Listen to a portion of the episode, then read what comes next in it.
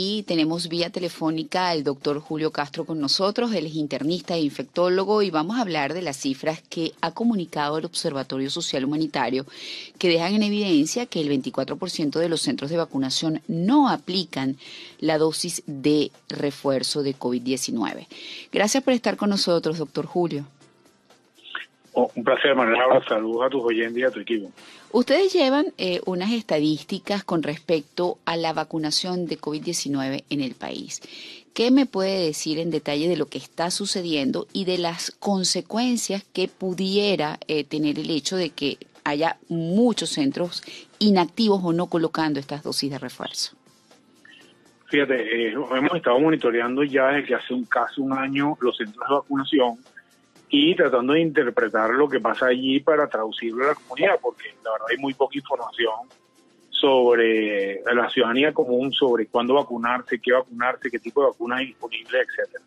Esta, esta cifra que tú que lees ahí del, del boletín que hicimos, lo que revela básicamente es una falta de información, no necesariamente una falta de vacunas. ¿Por qué? Porque las vacunas de la dosis estándar, es decir, de la primera y la segunda dosis, y las vacunas de refuerzo son exactamente iguales, ¿ok? No hay razón para que te digan, ay no, si hay vacuna de Sinopharm, pero no hay vacuna de Sinopharm de refuerzo, es exactamente la misma. Entonces, muy probablemente ahí lo que hay un problema de información relacionado con las personas que manejan los centros de vacunación, que no saben que es exactamente la misma vacuna, más que hay una falta de disponibilidad de vacuna, que sí se ha visto en algunos centros la, la disponibilidad de vacuna, ha venido disminuyendo progresivamente, es decir, eh, el número de centros que tienen que han estado cerrando por falla de vacunas ha venido aumentando a través del tiempo, lentamente, pero ha venido aumentando, y eso es algo que nos preocupa porque eso sí indica que no hay disponibilidad de vacuna en el 100% de los centros, a pesar de que son pocos, son 22, 23% de los centros que han reportado falla de vacuna, es, es algo que debemos mirar y buena parte del tema es que la gente, no sabemos cuántas vacunas hay, cuántas quedan, cuántas veces tenemos que vacunarnos. Son todas informaciones que debería conocer el ciudadano en base a la indicación oficial. Eso iba a comentarle. Este, yo siento como ciudadana que ya no hay campañas que promuevan eh, la vacunación como una necesidad, por un lado. Es como que hay una opacidad, no se dice nada al respecto. A nivel privado eh, tienen información si hay vacunas en las farmacias, como eh, en un momento dado hubo cuando se, bueno, manifestaba la necesidad imperiosa de vacunarse para prevenir. ¿Qué información tienen de esto?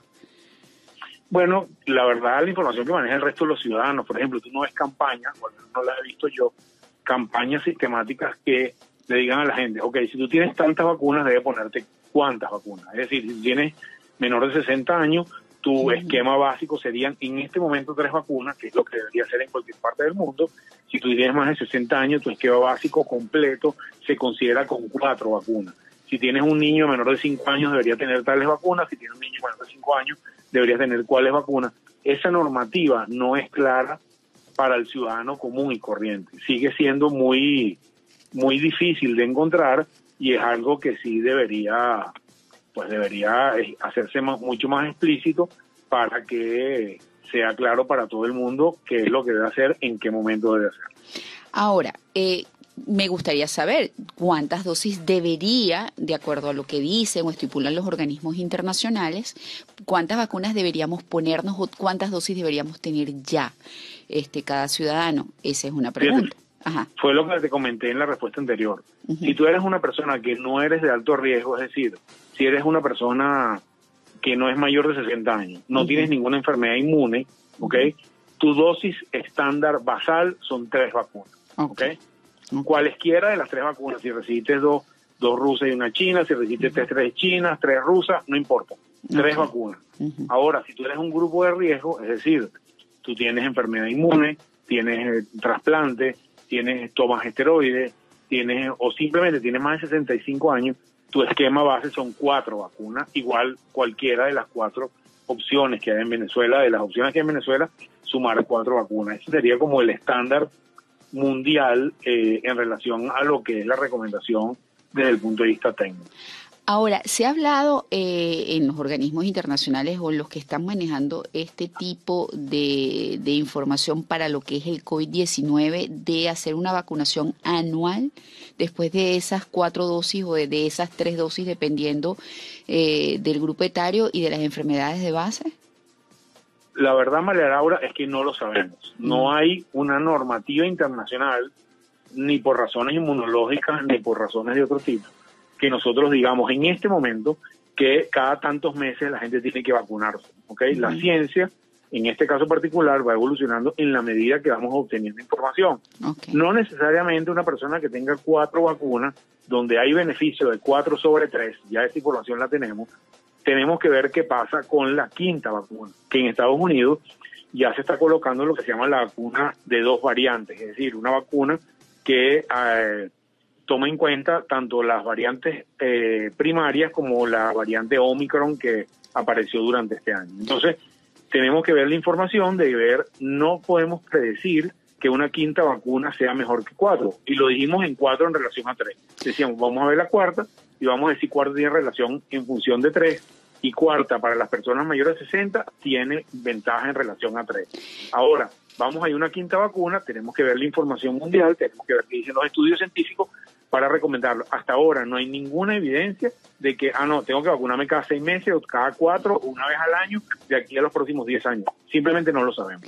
Y ya una última pregunta por hoy, solamente por hoy, Julio, es comportamiento del COVID eh, a nivel eh, de la medicina privada, porque no sabemos obviamente cómo, cómo tener las estadísticas reales en la medicina pública. O sea, ¿qué está pasando con el COVID?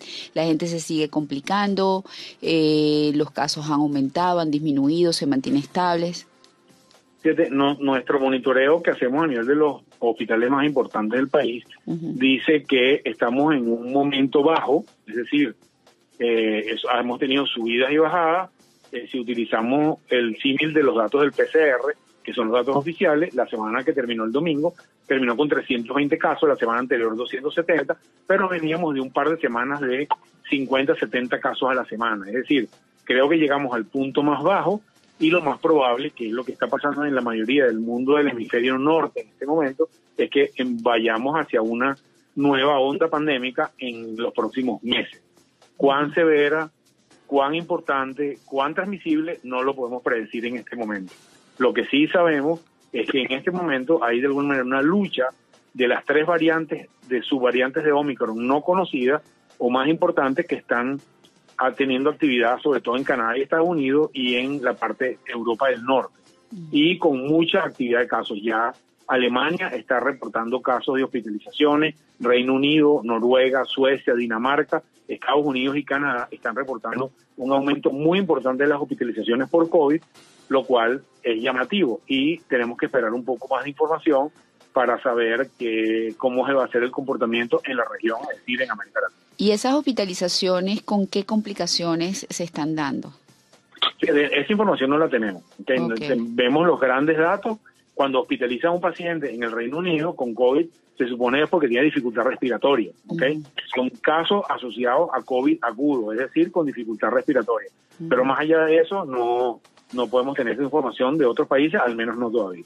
Bueno, muchísimas gracias, doctor Julio, por este contacto y bueno, gracias además por trabajar, por dar información o tener en las manos la información que, que deberíamos eh, pues, obtener de, otra manera. Muy amable. Estuvimos conversando con Julio Castro, médico internista e infectólogo, internista e infectólogo, internista e infectólogo, internista e infectólogo, internista e infectólogo, internista e infectólogo.